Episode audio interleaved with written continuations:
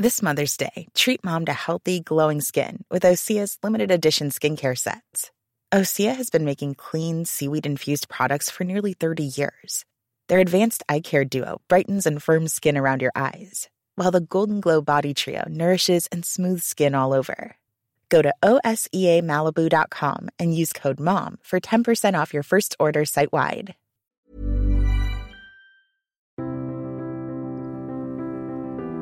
Bienvenue pour cette nouvelle émission de Conflit. Merci pour votre fidélité. Vous êtes de plus en plus nombreux à nous suivre et je vous en remercie.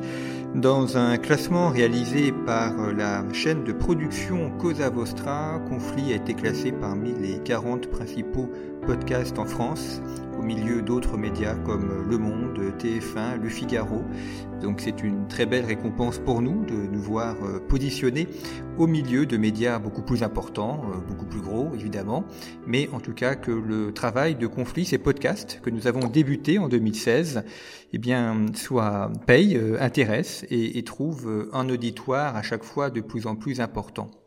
Je vous rappelle également que vous pouvez retrouver Conflit en magazine, en kiosque et sur son site internet revueconflit.com où vous pouvez acquérir notre numéro actuel dont le dossier est consacré à l'Ukraine et puis nos anciens numéros en format papier et en format numérique. Il y a quelques mois, le 25 décembre dernier, nous avons commémoré le 30e anniversaire de la disparition de l'URSS. C'était le 25 décembre 1991. 30e anniversaire qui a correspondu aussi à la fin du gouvernement de Mikhail Gorbatchev, euh, celui qui a donc dirigé l'URSS jusqu'à son terme. Quelqu'un qui parlera peut-être peu aux plus jeunes d'entre vous qui nous écoutez, si vous êtes étudiant, si vous êtes lycéen, euh, mais qui a eu une aura extrêmement importante dans les années 1980. En Occident, on parlait de Gorbimania, il était, je ne dirais pas adulé, mais en tout cas extrêmement apprécié, du moins en Occident. On va voir si en URSS, c'était la même chose, et quelqu'un qui continue à, à peser aujourd'hui, à intervenir, même si, évidemment, n'étant plus au pouvoir, il a un rôle moindre. C'est donc sur Mireille Gorbatchev que nous allons euh, consacrer cette émission cette semaine. Et pour en parler, je reçois Taline Termination. Bonjour. Bonjour. Merci beaucoup d'être venu au micro de Conflit. Vous êtes professeur à l'INALCO. Vous avez publié plusieurs ouvrages, dont un roman de géopolitique, La galaxie Minakian, que nous avons... Euh, Les galaxies Markarian. Markarian, pardon, la galaxie Markarian excusez-moi, que nous avons d'ailleurs euh, recensé euh, à, conflit, et vous venez de publier euh, au PUF une biographie de Gorbatchev, donc consacrée à ce dernier dirigeant de l'URSS. Première question, Taline Termination, pourquoi avoir consacré une biographie aujourd'hui, en 2022 Qu'est-ce que l'on connaît de plus de Gorbatchev qu'on ne connaissait pas déjà à l'époque? Et surtout quel en est de l'accès aux sources, de l'accès aux archives? Comment on peut bâtir aujourd'hui une biographie de Gorbatchev? Bon, écoutez, je vais vous répondre de la manière la plus franche et la plus directe. Euh, ce livre, euh, je n'ai pas exactement choisi de l'écrire puisque c'est une commande d'éditeur et son format euh, initial était un disque qui est d'ailleurs paru aux éditions Frémo. Il s'agit de quatre CD d'un cours enregistré euh, sur Gorbatchev dont le pitch était euh, l'homme qui a changé le monde. Voilà. Donc ça, c'est, ce sont les commandes euh, des éditeurs qui probablement avaient en tête bah, des, des, préoccupations commerciales et éditoriales liées aussi au Gorbatchev est aujourd'hui âgé de 91 ans et, et, je ne développe pas plus sur, sur cet aspect-là. Donc en fait, le format en est tout à fait particulier, c'est-à-dire que c'était un format écrit pour l'audio au départ et l'accord éditorial entre l'éditeur Frémo, l'éditeur sonore Frémo et les pubs, c'est justement de fournir une version écrite de ce de, secours. Et, en fait, mon, mon, apport a été donc d'en fournir une version écrite, certes, mais aussi augmentée d'un certain nombre de documents qu'il aurait été impossible de, de faire passer dans les disques. Et donc ça, c'est le, le, premier aspect. C'est un petit ouvrage, il faut le préciser. C'est pas du tout euh, une somme de, de, plusieurs milliers de pages. C'est un petit format du PUF, un format libre j'entends par libre sans note de bas de page, ce qui vous donne déjà peut-être quelques indices quant à la nature éventuelle des documents que j'aurais pu révéler dans, dans cet ouvrage. Donc en fait, bon, voilà pour l'ambition. Donc l'ambition, elle est comment dire, elle est modeste, enfin c'est, elle est modeste en tout cas en termes de volume, et c'est une ambition d'abord et avant tout pédagogique de, de la part de l'éditeur et, j'espère j'espère qu'en tant qu'auteur j'ai été capable de, de remplir en quelque sorte ce contrat. c'est donc une biographie, on l'a dit, parmi enfin, je veux pas dire des centaines de titres qui ont été consacré à ce personnage de Gorbatchev, vous avez un peu hésité en disant on va pas dire adulé en Occident, mais si, on va le dire. C'était un personnage qui a été absolument adoré donc en Europe occidentale et aux États-Unis dans la seconde moitié des années 80 parce qu'il représentait, on va y revenir sans doute, un nouveau style dans la dans la politique soviétique. et donc, ce, ce, personnage adulé en Occident est aujourd'hui haï dans la quasi-totalité des États post-soviétiques et bien sûr en, Russie. Et donc en fait, le, le l'accroche du livre part tout simplement de ce constat donc ce contraste évidemment saisissant de jugement entre l'Occident qui ne connaît pas très bien la Russie mais qui continue à avoir de Gorbatchev une image extrêmement sympathique, qui est d'ailleurs pas seulement une image parce que le personnage a un aspect sympathique, ce que d'ailleurs la photo de, de en couverture de l'ouvrage montre, mais, mais ce personnage est absolument détesté euh, dans, en, Russie, même si je fais allusion au fait que comme toutes les sommités, tous les présidents ou tous les anciens premiers secrétaires du, Parti communiste, ils disposent à vie d'une dacha qui se situe dans la banlieue, dans la riche banlieue de Moscou, il vit de, de, manière très très confortable. Mais nul n'ignore aujourd'hui le jugement très dur que Gorbatchev porte à, à l'égard de Poutine, euh, le dirigeant actuel de la Fédération de Russie, et, euh, et nul n'ignore aussi que euh, le président Poutine a, a quand même euh, quelques comptes à régler avec cette période de la fin des années 80 qui a vu la chute de l'Union soviétique.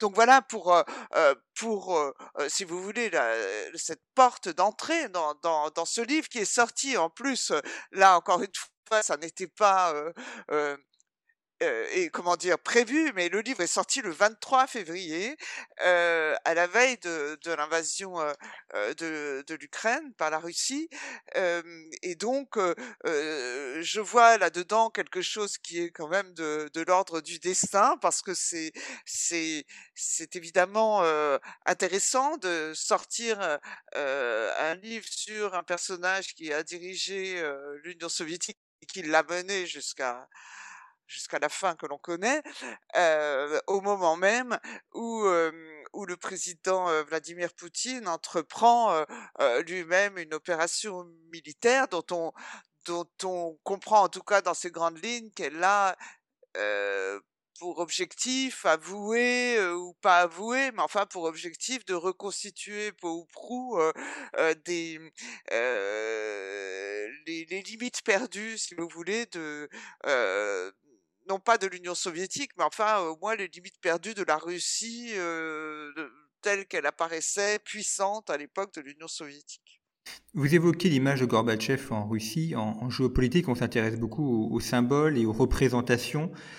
D'où vient le fait que en Russie, il ne soit pas aimé? Parce que vu de France ou vu d'Occident, on se dit, ben, c'est quand même celui qui a mis un terme à l'URSS, donc au régime communiste, à la dictature qu'il y avait. Alors même si les années 1990 ont été très dures pour la Russie, la vie en Russie aujourd'hui est quand même plus agréable d'un point de matériel qu'elle ne l'était dans les années 1980.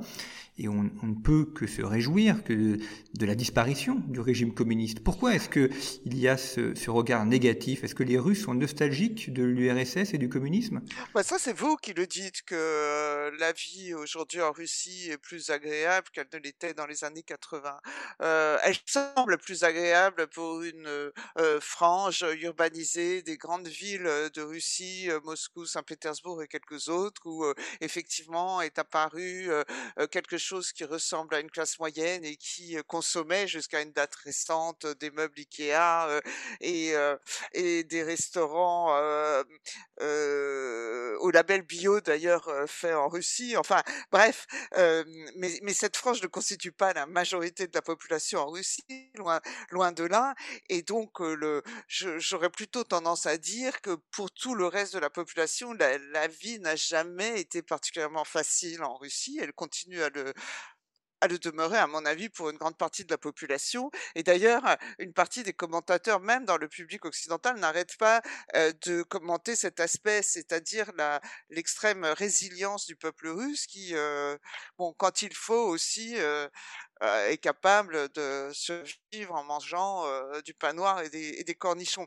Donc j'en reviens, et uniquement ça, j'en reviens donc à l'histoire des pourquoi Gorbatchev pourquoi Gorbatchev est, est impopulaire. C'est vrai, que, enfin, dans la mémoire, dans la mémoire des Russes et, de beaucoup d'États post-soviétiques, c'est parce que cette volonté de réforme et de d'ouverture et de transparence c'était l'un des des slogans de l'époque, la glasnost, c'est la transparence. Et quant à la perestroïka, il s'agissait non pas délibérément de démocratisation, mais plutôt de restructuration de la société soviétique. C'est ce que signifie le terme.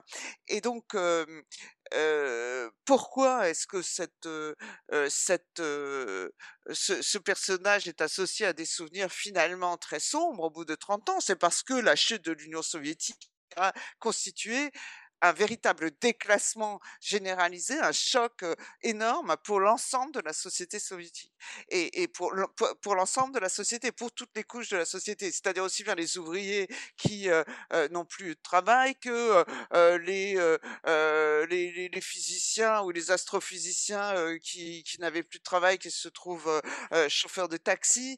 il faut comprendre en fait, se, rentrer profondément dans, dans la vie des gens, d'humiliation, si vous voulez, générale. Bon, la perte de puissance apparaît comme ça sur le plan géopolitique, quelque chose d'abstrait. Mais quand finalement ça rentre dans la vie des gens et que non seulement la puissance qui était à laquelle vous apparteniez hier n'en est plus une, et qu'en même temps vous ne pouvez plus allumer le gaz de la gazinière parce que désormais le gaz n'est plus gratuit, parce que et qu'il n'y a plus d'énergie, que vous êtes dans un appartement qui n'est plus chauffé, qu'il y a des coupures d'électricité, que votre appartement, enfin ça c'est pas tout à fait exact, mais enfin que l'appartement dont vous disposiez gratuitement à l'époque soviétique se, se retrouve désormais quelque chose qui est soumis à, à, la notion de propriété, même si en fait les gens ont, pu disposer de la propriété des appartements dont ils disposaient justement à l'époque soviétique. Enfin bref, tout le système social euh, s'est effondré et donc ce système social, certes c'était le communiste, certes c'était la dictature, mais enfin en même temps une dictature qui, enfin ça n'était plus l'époque stalinienne quand même, l'Union soviétique des années 80. ça restait bien sûr un régime où la liberté de parole était inexistante, mais on n'était plus au temps de, de la terreur. Et d'ailleurs, les années 60-70 ont été la période heureuse, si on peut dire, de, l'URSS. Et donc, les années 80 sont peut-être venues aussi en contraste par rapport à ces, fameuses années 70 où, où il y a eu quelque chose qui ressemblait à une société euh, bon, enfin, je sais pas si le, la notion de bonheur est vraiment exacte, mais enfin, une société euh, euh, qui, a, qui, qui, laisse en tout cas des souvenirs nostalgiques chez les anciens aujourd'hui. Puis, il y a eu les années 80. Et ces années 80, euh, qui prêchait la démocratisation par la voix de, de, Gorbatchev à partir de sa venue au pouvoir en 1985, eh bien ces années 80 euh, n'ont pas été si heureuses que ça, par contraste. Et, puis il y a eu toutes sortes de catastrophes, vous les connaissez, euh, ça commence par Tchernobyl, bien entendu, ça se, ça se poursuit avec toute une série d'événements tragiques. Je pense aussi au tremblement de terre en Arménie en décembre 1988 c'est-à-dire que tout à coup surgit aussi dans le champ de, l'opinion des événements. Alors ça, c'est à cause de la glasnost, justement, des événements dont on n'avait pas connaissance à l'époque soviétique, puisque en Union soviétique, excusez-moi, c'était bien connu, il ne se passait jamais rien et il n'y avait jamais de catastrophe, ni accident d'avion, ni quoi que ce soit de malheureux, puisque de toute façon, les journaux et les médias n'en rendait jamais compte. Or, la politique de Glasnost va au contraire va rendre public ces, événements et le malheur a fait que la seconde moitié des années 80 a été le théâtre vraiment de, tragédies industrielles, écologiques, naturelles. J'ai cité l'explosion le, de Tchernobyl en 86 et et, le tremblement de terre en Arménie. Bon, ce, sont deux tests, si vous voulez, de, qui sont, enfin, deux tests du, système soviétique là, qui n'est plus du tout quelque chose de qui fonctionne. C'est-à-dire, ce sont deux révélateurs en fait de la de la faillite du système. Peut-être qu'on y reviendra plus en détail. Et, et, tout cela n'est donc pas associable, si vous voulez, dans le souvenir des, des, des citoyens de ce pays qui n'existe plus ne peut pas être associé à quelque chose de, de l'ordre du bonheur. Euh, donc je, je l'interprète, je l'interprète de cette manière-là. Je, je poursuis parce que j'ai pas répondu à, à, un des aspects de votre question tout à l'heure concernant les, les sources. vous m'avez interrogé sur les sources. Bon, je répète encore une fois, c'est un petit ouvrage. Euh, pédagogique, donc je ne me suis pas, euh, euh, je, je n'ai pas eu l'occasion ni même la possibilité, ça m'a même d'ailleurs pas traversé l'esprit de me rendre à Moscou à l'époque où, on pouvait le faire encore, pour me rendre dans des dans des archives et en particulier il y a un fonds qui s'occupe des, des, affaires et des papiers de Gorbatchev, c'est la fondation Gorbatchev justement, avec qui j'ai été toutefois en correspondance parce que toute la quasi-totalité des photos qui se trouvent à l'intérieur de l'ouvrage a été aimablement communiqué par la Fondation Gorbatchev. Mais à part cela, ça n'est pas un type d'ouvrage, si vous voulez, c'est pas l'œuvre de ma vie pour parler vite, ça n'est pas un type d'ouvrage pour lequel j'aurais pu envisager de livrer des archives nouvelles, etc. Parce que ça, ça aurait supposé un travail de longue haleine. c'est, y a, enfin, on peut passer, si l'on veut, 10 ou 15 ans à écrire une, une biographie, une nouvelle biographie documentée de Gorbatchev. D'ailleurs, euh, je, pense qu'un tel ouvrage n'existe pas encore et il faudrait que certains historiens s'y attellent. Cependant, c'est vrai que moi j'aime bien écrire avec des euh, avec des euh, comment dire des, euh, des, des espèces d'accroches. Enfin, on a quand même besoin de rentrer dans un sujet euh, assez profondément pour saisir au moins des, euh, des, des, des ambiances et pouvoir même écrire trois lignes. Même pour écrire trois lignes, moi j'ai besoin aussi de lire beaucoup de choses. Et donc, disons parmi les, documents qui m'ont le plus intéressé pour pour ce livre, je me suis servi en effet des carnets et du témoignage de Tchernaïev. Euh, Tchernaïev, c'était euh, Anatoly euh, Tchernaïev euh, euh, a été un personnage central à, la fin des euh, des années 80 et en fait il a été le principal conseiller en matière de sécurité nationale de, de Gorbatchev à partir de 1986 jusqu'à la fin de l'URSS décembre 91 et Et ce personnage, qui était donc le conseiller de Gorbatchev, prenait des notes verbatim de quasiment tout ce qui se passait autour de Gorbatchev lors de ses entrevues, etc. Et donc parmi les, puisque vous m'interrogez sur les sur les sources, c'est vrai que j'ai fait un sort à ces carnets de Tchernaïev qui concerne toutes sortes de sujets, mais dont, mais, dont l'un en particulier concerne le, le putsch d'août 1991, où Tchernaïev est présent, où il assiste à ces événements, où il prend des notes justement sur le déroulement du, du putsch. Ces carnets, et donc alors que Gorbatchev est retranché et comme vous le savez, a signé à résidence dans sa villa de Foros au bord de la mer en, Crimée. Et donc j'ai adoré ce texte parce que là-dedans il y a, y a vraiment du, du vécu, parce qu'on a l'impression presque dans une peut-être dans une pièce de Tchekhov, c'est-à-dire le personnage de Gorbatchev, Raïssa, sa fille, tous sont enfermés dans cette ville-là, ne comprennent pas ce qui se passe. Tout à coup, l'électricité est coupée. On dit ah oui, ça doit être la centrale le, de Tchernobyl qui ne fonctionne plus, etc.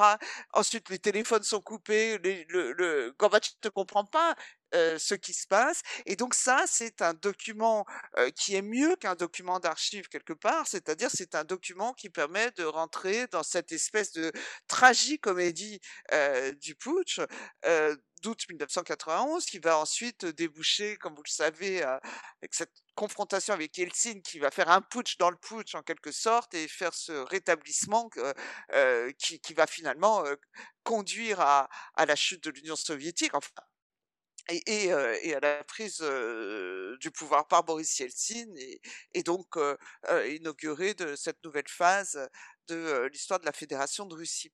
Donc, donc voilà pour les sources. J'ai essayé de trouver, comme je pouvais, des, des, des, documents qui me semblaient avoir une force justement pédagogique et même littéraire. Ces carnets de Tchernaïev sont sont des à la, bibliothèque de Washington, je me souviens plus le, titre exactement. Enfin, ils sont en, ligne pour la plupart. ils ont été donc déposés dans les années 80, enfin 90, donc à Washington, et donc ils ont ensuite été traduits en anglais. Donc moi, je me suis contenté de proposer une traduction de quelques extraits dans un encadré qui illustre bien entendu l'histoire du putsch. Voilà, donc c'était juste une précision s'agissant des sources. Merci. Euh, vous l'avez dit aussi, il y a ce, cette différence d'appréciation euh, entre l'Occident et la Russie sur Gorbatchev, et notamment souvent en Occident on se méprend euh, parce que comme la politique de, de Gorbatchev a abouti à la disparition de l'URSS, on a parfois tendance à penser que c'était son objectif. En lui n'a cessé de dire que son objectif n'était pas la disparition de l'URSS et que ce qu'il vit le 25 décembre 1991 est pour lui un échec. Euh, qu'est-ce qu'il visait en lançant la, perestroïka et la glasnost? Quels étaient ses objectifs politiques? C'est ça l'intérêt d'une biographie de Gorbatchev, c'est pas, c'est non pas bon l'homme qui a changé le monde. Bon, ça c'est un pitch d'éditeur, mais l'intérêt c'est justement qu'il y a quelque chose de, euh, qu'il y a quelque chose de tragique dans ce personnage qui en effet n'a jamais voulu la chute de l'Union soviétique. Ça, c'est c'est le principal. Enfin, c'est le, c'est évidemment, j'en parle dans mon livre. Je ne veux pas dire que c'est un apport parce que c'est quelque chose qui est très euh, qui est très connu, mais c'est peut-être en effet euh, enfin, la, la, principale méprise, si vous voulez, entre l'Occident qui pense que Gorbatchev a voulu euh, euh, a voulu cette fin de l'Union soviétique que l'Occident désirait, mais en réalité, lui, Gorbatchev, ne voulait pas ça. Gorbatchev voulait euh, réformer euh, l'URSS, la libérer de ses peut-être de ses pesanteurs, et, et, il a voulu le faire au départ à la façon d'un bon gestionnaire soviétique. Alors, pour le comprendre, il faut quand même se rappeler que c'était pas la première fois que, l'Union soviétique cherchait à se réformer. Et que les slogans de réforme avaient été, on, les avait déjà entendus à l'époque khrouchtchevienne, donc évidemment dans, la période post-stalinienne, et, c'est justement, il faut s'en souvenir d'autant plus que Gorbatchev est justement commence à accomplir les débuts de sa carrière politique dans ce contexte, c'est-à-dire dans le contexte de l'URSS post-stalinienne et des, et des fameuses réformes khrouchtcheviennes, dont les auditeurs peut-être se souviennent qu'elles avaient un, grand volet qui était consacré à, la question de l'agriculture et de, l'efficience de l'agriculture soviétique. Or, justement, Gorbatchev est originaire de, ce secteur, si j'ose dire, d'abord parce qu'il est un paysan par ses origines et qui plus est un paysan originaire de la région de Stavropol, euh, donc dans cette partie de la Russie méridionale qui est contiguë de l'Ukraine et qui est hyper euh, euh, qui, est une région hyper centrée, si vous voulez, sur sur l'agriculture et, notamment l'agriculture céréalière. Donc en fait, il a hérité en fait de, toute cette période-là, et c'est justement ce que je raconte. Je veux pas dévoiler tout ce qu'il y a dans le livre, mais il a hérité de cette époque-là, enfin de, son, de ses origines, de cette époque khrouchtchevienne des années 50 et du début des années 60, une mentalité de réformateur et de restructurateur, étant entendu qu'on ne va, cherche pas à détruire le système, non, on cherche à le renforcer en le réformant. Et là, c'est un peu le cercle vicieux pour le renforcer en se réformant sur le plan du discours. Et c'est ce qu'a d'ailleurs fait la, la perestroïka aussi. Euh, euh, sur le plan du discours, on, euh, va essayer de faire passer un message qui serait en quelque sorte la, le retour à la pureté entre guillemets léniniste des origines du système soviétique. Donc ça, c'est c'est, c'est ce qui se fait sur le plan euh, idéologique. Donc à chaque fois, on revient aux origines, euh, etc. Bon, c'est une manière, si vous voulez, de refonder le système et non pas de le, et non pas de le de le détruire. Euh, voilà, mais entre-temps, évidemment, la société a bougé et la société a bougé euh, euh, bah justement dans cette fameuse période cruciale soulignée maintenant par la plupart des spécialistes de ces fameuses années euh, 60 et 70 et elle a bougé euh, euh, au point que dans les années 80 eh bien des sociologues soviétiques alors la sociologie c'était aussi une discipline tard venue euh, dans le système parce que c'était tout à fait tabou. La sociologie était vue par les marxistes comme une discipline importée d'Occident. Mais enfin, néanmoins, quand même, il y, avait, quelques sociologues, parmi lesquels justement Raïssa, l'épouse de Gorbatchev, on y reviendra peut-être un peu plus tard, et puis qui a donc fait une thèse justement sur les, les de la région de Stavropol, chose qui a d'ailleurs permis à Gorbatchev de se faire quelque chose comme une réputation et de gravir les premiers échelons de, de sa carrière politique à, cette époque-là, dans les années 60 et 70. Mais je voulais aussi revenir au constat plus général du blocage de la société soviétique, euh, blocage euh, euh, qu'il fallait comprendre en lisant entre les lignes le très célèbre rapport de Novosibirsk de la sociologue Tatiana Zaslavskaya, qui donc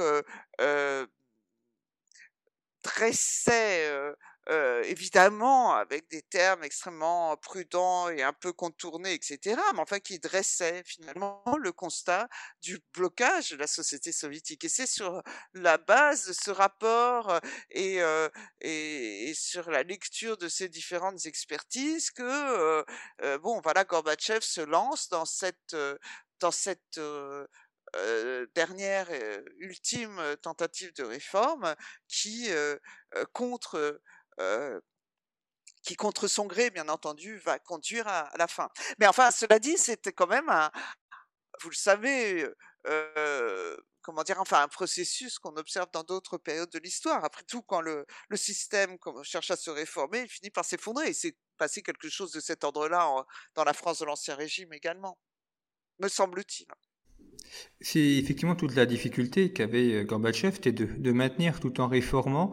Et euh, au niveau des, rapports de force et des équilibres au sein du Parti communiste d'Union soviétique, euh, est-ce que est-ce que c'était quelqu'un qui était isolé ou est-ce que les réformes qu'il portait étaient partagées par les autres membres de la hiérarchie soviétique? Ah ben non, mais alors justement, ça c'est toute la, c'est toute l'analyse qui se trouve à la fin de de l'ouvrage. Bien entendu que, bien entendu que les réformes gorbatcheviennes ne suscitent pas que de l'enthousiasme et qu'on voit apparaître différents courants. Si vous parlez de la Russie et des responsables régionaux du parti, ceux-ci, en partie, vont avoir plutôt, plutôt une, des réactions hostiles.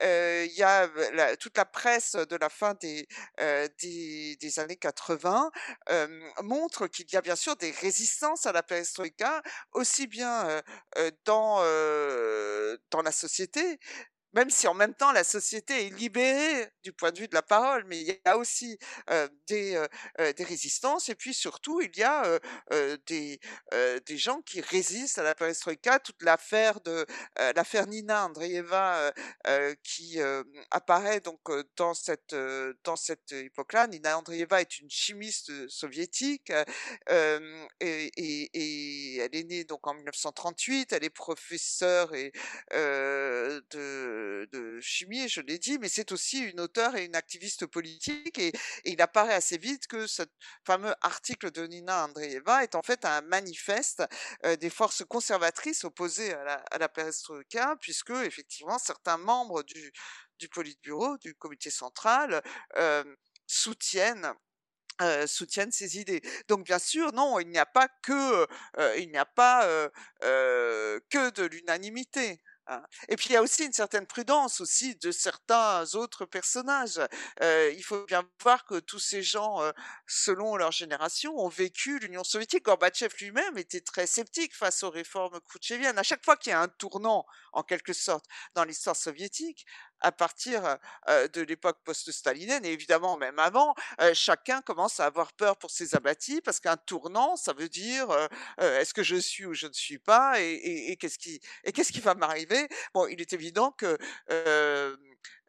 ça n'est pas forcément un passeport pour le goulag si on se trompe d'attitude, mais, malgré tout, chacun joue un peu sa peau, et donc toutes ces, tensions sont, ont, bien entendu, existé. Donc il n'y a pas eu ce que l'Occident peut-être voulait croire, c'est-à-dire une unanimité derrière Gorbatchev, même si d'autre part j'essaye. Alors ça, ça fait peut-être aussi partie des sources, disons un peu originales que j'ai cherché à mobiliser, même si on voit que la société, elle, a considérablement bougé et que la presse soviétique s'en fait l'écho. J'ai par exemple utilisé les, livres et les travaux de Basile Kerbley, qui était un, immense sociologue français de la Russie et de l'Union soviétique, et qui, à l'époque, dans les années 80, avait fait tout un travail de fourmi, de, de recension et de traduction des courriers des lecteurs dans les différents journaux soviétiques. Courriers extrêmement vivants, qui montrent effectivement, par ailleurs, une grande libération de la parole, hein, un peu comme les cahiers de doléances à l'époque des débuts de la Révolution française. Donc en fait, c'est une société qui est traversée, oui, par, euh, des mouvements euh, extraordinairement euh, contradictoires. Et évidemment, comme toujours en histoire, les, principaux acteurs ne le comprennent pas pleinement, ne, ne savent pas, enfin, ne, ne, ne savent pas à quoi évidemment tout ça va être mené. Mais, maintenant, a posteriori, effectivement, 30 ans après, on commence mieux à prendre la mesure de ce que c'était. Alors il y a un débat qui agite l'historiographie sur les, causes de la fin du RSS et vous pourrez peut-être nous apporter quelques éclairages parce que vous travaillez aussi sur l'histoire du Caucase. C'est le rapport entre le, le, centralisme du Kremlin et puis les, les, nationalités, les nations, puisque cette Union soviétique regroupe de très nombreuses nations euh, en Europe, euh, dans le Caucase, en Asie centrale. Et euh, l'année 1991, c'est aussi le réveil de ces nations et l'indépendance d'un très grand nombre de pays qui, pour certains n'avaient jamais été indépendants, ou alors il y a plusieurs siècles avant que l'Empire tsariste ne fasse main basse sur eux. Et dans ce rapport entre réformes euh, organisées depuis le Kremlin, par Gorbatchev notamment, et euh, force euh, centripète des, nationalismes, laquelle vous, lequel des éléments vous paraît le plus important dans la disparition finale de l'URSS écoutez, ça c'est l'autre volet, bien sûr. Alors c'est pour ça d'abord que écrire effectivement une biographie de Gorbatchev en ayant évidemment tous ces éléments est extraordinairement difficile, surtout à partir de, cette fin des années 80, parce que la, biographie de l'homme se confond avec avec justement pas force centripète ou centrifuge, je sais jamais, qui anime l'Union soviétique et notamment la question nationale. Alors évidemment, on peut pas ici, dans le cadre de cette interview, faire faire un, un panoptique général de cette question. Mais ce qu'on peut quand même rappeler, c'est que cette question nationale, apparemment, Gorbatchev ne l'a jamais anticipée. Et j'ai mentionné tout à l'heure que bon, il était un spécialiste effectivement de de, de, des questions agricoles, il savait tout sur le fonctionnement des échelons régionaux, locaux du Parti communiste, etc. Mais une question sur laquelle il était en fait très mal renseigné, c'est justement la question nationale. Ça paraît un peu étrange dans la mesure où il est effectivement originaire de cette région de Stavropol qui, après tout, est toute proche du Caucase. Enfin, au moins du Caucase Nord et de ses stations thermales et de ses, et de ses resorts soviétiques où d'ailleurs il a aussi réussi à, mobiliser quelques ressources et quelques relations qui expliquent son ascension fulgurante par la suite. Je parle cette fois-ci du tourisme balnéaire enfin balnéaire, du tourisme des stations thermales des hauts dirigeants soviétiques dont il avait la charge en tant que dirigeant de Stavropol, enfin patron de la région de Stavropol. Alors maintenant, j'en reviens à votre question sur les nationalités. Donc effectivement, euh, les, la, la, la perestroïka, enfin l'autre grand aspect de cette histoire, c'est effectivement que comme on soulève un couvercle, euh, sur une marmite qui bouillonnait à petit feu depuis l'époque post-stalinienne, effectivement.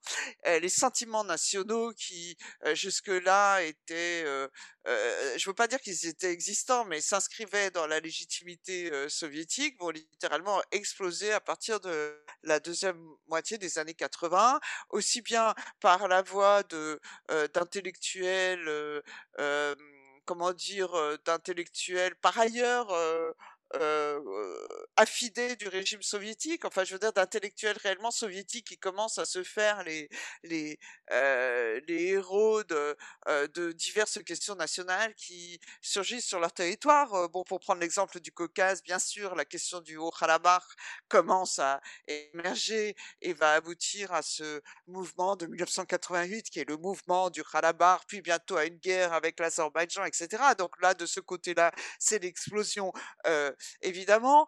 il y a aussi, bien sûr, les pays baltes. il faut tout de même noter que, effectivement, ces, mouvements nationaux les plus comment dire, les, plus structurés, les plus forts, vont effectivement se produire dans ces deux, dans ces deux régions symétriques opposées. D'ailleurs, les trois républiques baltes d'un côté, les trois républiques du Caucase enfin au nord et les trois républiques du Caucase au, sud. Bon, il y a bien sûr aussi les mouvements écologistes en Ukraine, exacerbés bien entendu par le contexte de Tchernobyl. L'Asie centrale, dont, on, dont les experts occidentaux et les experts américains attendaient beaucoup et depuis longtemps, je dirais, puisque en fait c'est soviétologue américain et d'ailleurs, à sa suite, Hélène Carrère d'Ancos avait euh, l'œil rivé sur euh, ces républiques musulmanes d'Asie centrale, dont, euh, bah, dont ils espéraient finalement beaucoup, c'est-à-dire que ce serait le lieu par lequel l'URSS exploserait, hein, en ayant en tête l'exceptionnel dynamisme démographique de, des républiques musulmanes et ayant en tête aussi bon, différents facteurs jouant sur l'incompatibilité, si vous voulez, de, ces républiques musulmanes avec le système soviétique. En fait, c'est pas du tout comme ça que ça s'est passé. C'est-à-dire, les républiques d'Asie centrale n'ont pas tant bougé que ça après euh, euh, après leur participation initiale euh, avec les manifestations de d'Almaty, mais mais après cela, on peut pas dire que c'était les républiques musulmanes qui étaient sous le, les fondements. Beaucoup plus les républiques baltes et les républiques et les républiques du Caucase. Et tout ça, euh, bon, alors tout ça, Gorbatchev a été incapable de le ni de le comprendre, ni de le maîtriser. C'est-à-dire, on est obligé, je crois, pour le comprendre, de se mettre dans son habitus, mais qui était aussi la mentalité des gens de l'époque. Euh, c'est-à-dire, personne n'imaginait que l'URSS pouvait disparaître, quand même partir de ça. Et non seulement personne ne pouvait l'imaginer, mais personne ne le disait, personne ne le pensait. Euh, aussi dans les médias occidentaux et, et, même pas euh, Hélène Carrère-Dancos qui a pourtant écrit ce célèbre ouvrage L'Empire éclaté dans, la, dans lequel elle n'a jamais écrit que l'Empire allait éclater. ça c'est aussi une méprise. Donc, donc si on se remet dans sa dans sa mentalité à lui, Gorbatchev, la fin du système n'est pas envisageable et il ne comprend pas bien les revendications euh, euh, national, il est clairement dépassé par le par ces mouvements de nationalité et il ne leur oppose, il n'a su ne leur opposer que une espèce de comportement rigide qui a été mal compris. je donne un simple exemple. Gorbatchev, je crois, était aux États-Unis au moment du en Arménie le 7 décembre 1988. Il a mis beaucoup de temps, enfin beaucoup de temps, quelques jours au moins, à se rapatrier et à venir rendre visite aux victimes du tremblement de terre à Spidak et à Leninagan hein, en compagnie de, de Raissa. Et puis quelques jours après, il fait arrêter euh, enfin quelques semaines, je sais plus, les membres du comité Khalabar, donc qui étaient déjà à cette époque vus comme les leader de ce mouvement révolutionnaire. Donc il y a une espèce de enfin, quelque chose d'assez brouillon. Bon, l'année suivante, il va y avoir Janvier noir en Azerbaïdjan. Pour la première fois, des chars soviétiques vont intervenir dans un pays soviétique qui est l'Azerbaïdjan et Bakou. Donc là aussi, le, phénomène du nationalisme est plus du tout maîtrisé, il est clairement complètement dépassé par la situation, euh, même situation de bras de fer euh, euh dans les pays baltes, etc. Donc je crois tout simplement qu'il n'avait pas si vous voulez, d'intérêt particulier pour la question nationale, qu'il n'en avait pas une connaissance suffisante et que et, qui, encore une fois, il n'a pas envisagé même la possibilité que ces mouvements nationaux puissent jouer un quelconque rôle dans la chute de l'URSS. Mais souvenez-vous aussi que à cette époque-là, après tout, les mouvements nationaux, bon, aussi bien en Occident, n'étaient pas non plus, enfin, étaient vus comme quelque chose qui datait d'un autre âge, etc. Donc en fait, il faut quand même se replonger dans le contexte de l'époque et, essayer de rentrer dans la tête de Gorbatchev. On, dit souvent euh, par rapport à, la guerre en Ukraine actuelle et aux, volontés de Vladimir Poutine qu'il euh, cherche à, à retrouver une sorte de grandeur soviétique. Qu'est-ce qui reste aujourd'hui de l'Union soviétique, non pas dans la tête de Vladimir Poutine, mais du moins dans la population russe. Euh, qu'est-ce, Comment est-ce que le, cette Union soviétique est, perçue? On l'a dit un petit peu en, début d'émission que euh, pour certains ça, rappelle des moments heureux ou des moments vus comme heureux. Mais quel est le rapport entre euh, rapport à l'histoire des Russes d'aujourd'hui, de ceux qui n'ont pas connu l'URSS, par rapport à cette histoire de l'URSS bah, C'est un rapport complexe. Bah, vous connaissez cette fameuse phrase de Vladimir Poutine que je ne sais jamais euh, citer, euh, selon laquelle euh, euh celui qui regrette l'Union soviétique n'a pas de tête et celui qui ne la regrette pas n'a pas de cœur. Euh, je, crois que je me suis pas trompé. C'est ça, oui, c'est bien, c'est bien dans cet ordre-là. Oui. Bon, bon, alors voilà, donc c'est une manière euh, de, euh, euh, bon, enfin, de montrer les, les, les sentiments très, euh, très partagé, en tout cas de, toute cette génération. Mais je crois que pour les et, Poutine, bien entendu, mais je crois que pour les plus jeunes, eh bien, toute la le, système de la propagande poutinienne aujourd'hui, bon, organise et encadre les esprits par le biais de l'enseignement de l'histoire, par le biais de d'expositions comme Russie mon histoire, qui est une espèce de gigantesque dispositif avec des écrans polyvalents qui se trouvent à au parc des expositions VDNRA à Moscou, qui vous montre tout un déroulé de l'histoire russe et dans lequel, bien sûr, il n'est absolument pas possible de faire l'impasse sur l'Union soviétique. Donc, bien sûr, on gomme les côtés désagréable et forcément impopulaire de, ce régime soviétique qui était, enfin, on va quand même pas faire croire aux auditeurs que c'était euh, un, régime qui suscitait le bonheur, mais enfin, euh, on, ne montre, euh, on ne montre que, on ne retient que les aspects qui peuvent être inscrits dans un récit positif, l'Union soviétique en tant que puissance, l'Union soviétique vainqueur de la Seconde Guerre mondiale, etc.